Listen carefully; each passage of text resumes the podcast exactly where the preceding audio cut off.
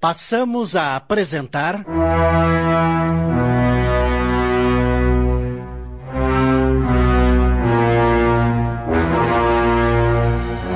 Amor e Vingança, obra de Betty Freitas, ditada pelo espírito Luiz E. Brancar. Adaptação de Sidney Carbone.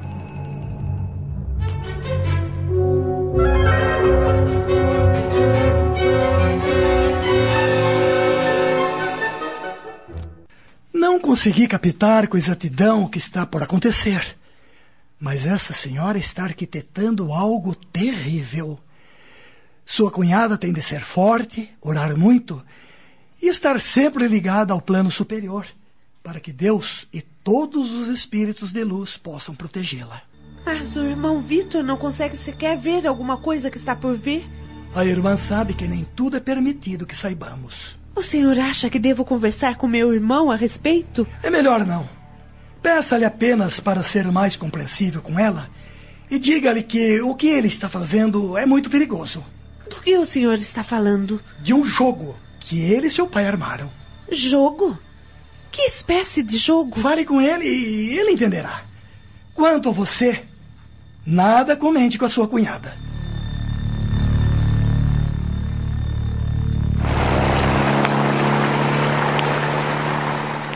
Você está tão calado e feliz. Algo a preocupa? Não gostou da reunião? Pelo contrário, gostei muito. Então o que há? É que tive a impressão de que a moça que me atendeu quis dizer-me algo que não consegui decifrar. É possível isso? Por que não são mais claros?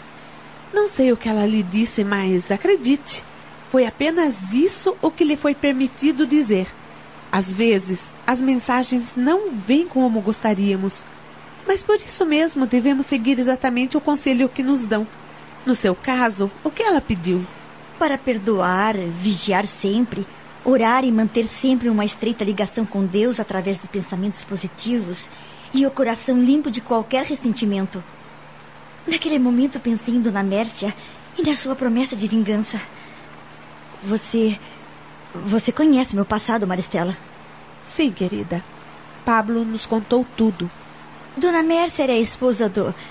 Bem, enfim. Até hoje sonho com os olhos dela no cemitério, jurando vingar a morte do marido. Às vezes tenho a sensação de que estou sendo seguida por ela. Não pense nisso. A médium não lhe pediu para esquecer o passado? Sim, mas eu não consigo. No meu passado há uma ferida que está difícil de cicatrizar. Posso. Posso lhe fazer uma pergunta indiscreta? Claro, esteja à vontade.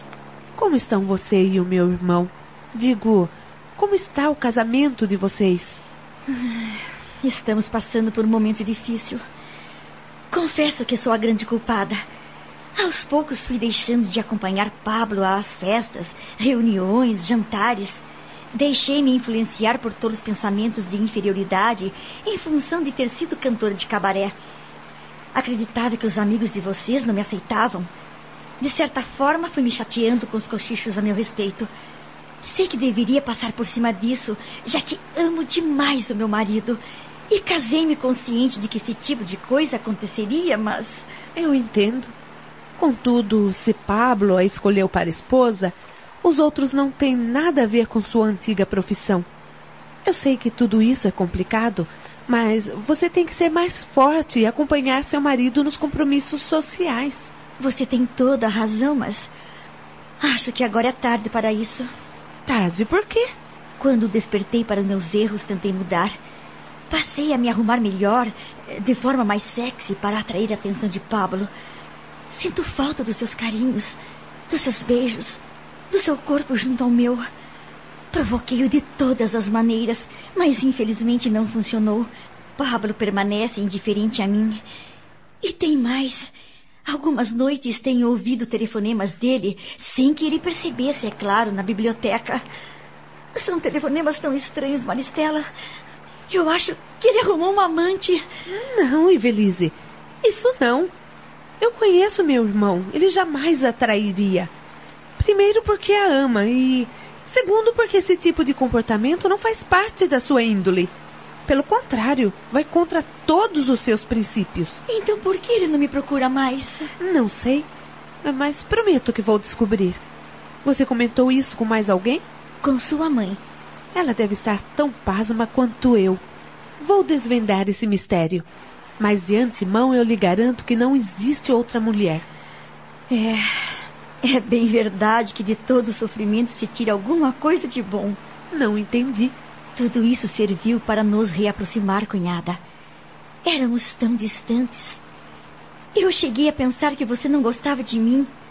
Foi muito bom conversarmos. Eu também achei ótimo. Eu gostei de você desde que a conheci, mas eu sou muito fechada, entende? Não sou fácil de fazer amizades.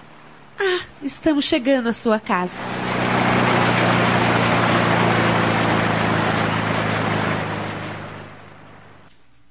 Pronto, está entregue. Muito obrigada por tudo. Imagine, não tem de quê. Ligo para você amanhã. Está bem. Boa noite. Boa noite.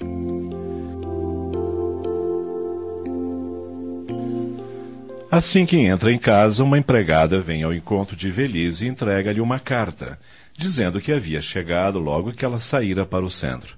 E Velise agradece e dispensa. De quem será esta carta? Não tem remetente.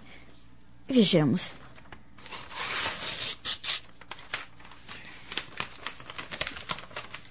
Os anos se passaram, mas não esqueci o que você fez à minha família. Meu Deus! O que significa isto? Trêmula, ela prossegue a leitura. Você tirou de mim o único homem a quem amei na vida, mas chegou a sua vez. Tirarei de você aquilo que mais ama. Você destruiu a minha família, pois eu destruirei a sua. É dela, Dona Mércia, a esposa de Locardier.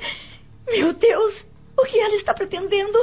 Muito nervosa, Velise chama novamente a empregada e pergunta se Pablo tinha conhecimento daquela carta. A moça responde que não.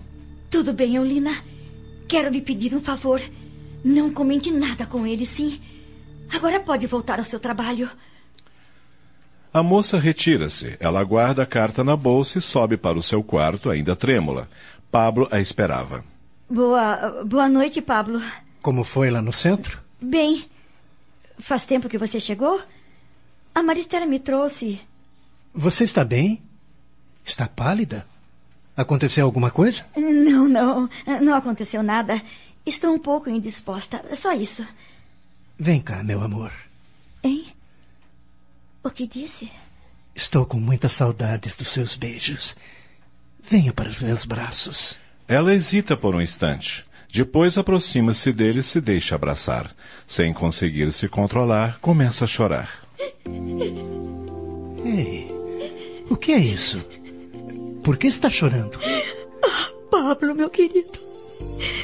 Eu o amo tanto. O que estamos fazendo do nosso amor? Prometemos a nós mesmos que seríamos felizes e, no entanto. Perdoe-me, perdoe-me por tudo. Você é toda a razão da minha vida. Estamos apresentando. Amor e Vingança.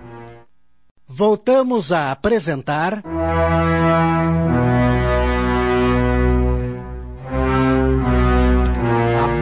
Vingança.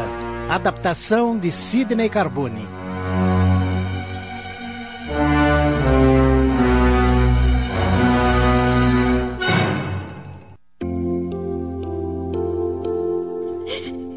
Eu tenho sofrido muito com sua indiferença. Oh, minha querida. Era exatamente sobre isso que eu queria falar com você. Também não estou suportando mais esta situação. Olhá-la e fingir que não estou sentindo nada, que não me importo com você, tem sido uma tortura para mim. Eu a amo muito, muito. Eu também, Pablo. Eu também. Um ardoroso beijo liga novamente os dois apaixonados, e como na primeira noite em que se entreolharam, fazem amor com o doce sabor da promessa do amanhã.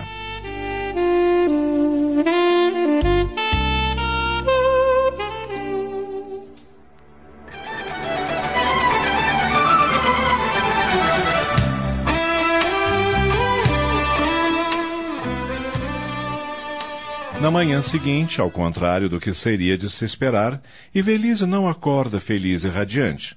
Está tensa, preocupada com aquela carta. Após a saída de Pablo para o trabalho, ela dirige-se à biblioteca e lá permanece, pensativa, tentando encontrar alternativas para aquela situação incômoda. Que atitude deveria tomar? Tenho que dividir minha aflição com alguém. Talvez Maristela possa ouvir-me e dar sua opinião. Sim, é isso que vou fazer. Vou ligar para ela e marcar um encontro. Mas, nesse exato momento. O telefone toca. Ela assusta-se e sente um calafrio percorrer-lhe o corpo. A arrumadeira estava no andar superior cuidando dos quartos. Por isso, ela mesma atende. Pronto. Pensou que estaria livre de mim, desgraçada? Quem. Quem está falando? Não me diga que se esqueceu de mim. Pois vou lembrar de alguns fatos da minha vida pelos quais você foi a maior responsável. Dona Mércia! Eu mesma, sua cantorazinha de cabaré. Você roubou meu marido, destruiu a minha família, a minha vida. Mas tenha certeza de uma coisa: eu vou acabar com você, entendeu? Eu jurei que a destruiria e vou cumprir a minha palavra. Dona Mércia, por favor, ouça-me. Vamos conversar. Nós precisamos. Não tenho nada para conversar com você, vagabunda. Nestes últimos tempos, tenho vivido única e exclusivamente com o objetivo de fazer justiça. Você tem um filho, não é? Pois ele vai sofrer tanto ou mais do que os meus filhos sofreram. Por favor, deixe meu filho fora disto. Ele nada tem a ver com os meus erros. Não pode sofrer com as consequências dos meus atos impensados. Ah, agora reconhece seus erros, seus atos impensados? Por favor, não faça nada contra o meu filho. Vingue-se de mim, mas deixe ele em paz. Me aguarde. Você não perde por esperar, sua vagabunda. Dona Mércia! Dona Mércia! Desligou. Meu Deus, ajude-me. Eu preciso tomar uma providência antes que seja tarde demais. Ela fecha os olhos e lembra-se dos conselhos recebidos no centro na noite anterior. Perdoar, esquecer o passado, ligar-se a Deus, ter o coração limpo. Então faz uma oração rogando a presença dos bons espíritos ao seu lado. Depois liga para Maristela e pede-lhe que ela venha vê-la. Uma hora depois, Maristela chega e a empregada, que já havia recebido ordens de Ivelise, a conduz para a biblioteca. Assim que ficam a sós. O que houve, Evelise? Você estava muito nervosa ao telefone. Mércia! Mércia! Mércia! A esposa daquele homem que. Sim, a esposa de Locardier, o homem com quem tive um caso. Ontem ela mandou-me uma carta e hoje ligou-me. E o que ela queria? Disse que vai fazer justiça. Fez ameaças e mencionou meu filho. Eu estou muito aflita, Maristela. O que devo fazer? Pablo sabe disso? Não. Mas ele precisa saber. Devemos contar-lhe imediatamente. Ela está enlouquecida e eu estou com muito medo. Se ela me encontrou, descobriu o meu endereço e o número do telefone, é evidente que vai cumprir suas ameaças. Calma. Não vamos entrar em pânico. Vamos ligar para o Pablo e pedir-lhe que venha para casa. Eu não queria meter o Pablo nessa história. Não tem outro jeito, Ivelise. Ele saberá o que fazer. Maristela liga para o irmão no escritório e assim que ele atende, passa o fone para Ivelise. Não diga nada por enquanto. Só peça-lhe que venha para casa. Procurando manter uma calma que não sente, Ivelise faz o pedido ao marido, mas ele. Sinto muito, querida, mas agora é impossível sair do escritório. Estou esperando um cliente que acabou de me ligar. Parece tratar-se de algo urgente. Assim que atendê-lo, irei para casa, está bem? Ela desliga o telefone e desaba num choro convulsivo. Controle-se, Ivelise, por favor. Eu não consigo, eu não consigo. Não me deixe sozinha, Maristela, por favor. Eu estou com medo, muito medo. É claro que não. Só vou para casa depois que você se abrir com o Pablo.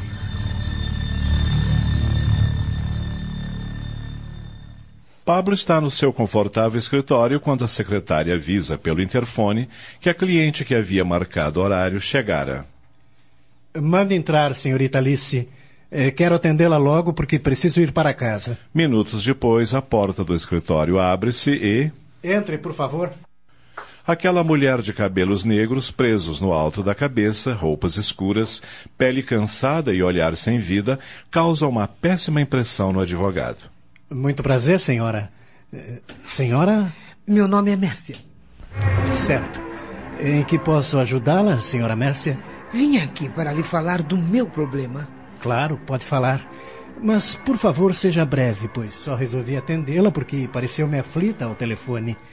Mas confesso que estou com um pouco de pressa. Minha esposa me ligou e está precisando de mim, portanto. Eu acredito que ela deve estar mesmo precisando do senhor.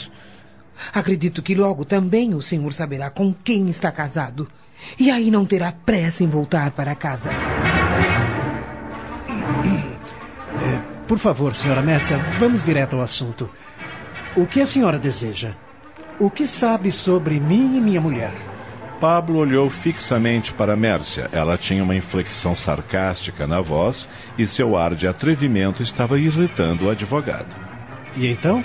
Sua mulher é a única responsável pela minha infelicidade e a de meus filhos. Evelise é seu nome, não? Pois bem, doutor. Sua mulherzinha roubou meu marido, destruiu meu lar, levou-o à morte. E agora eu farei o mesmo com ela. Acabamos de apresentar.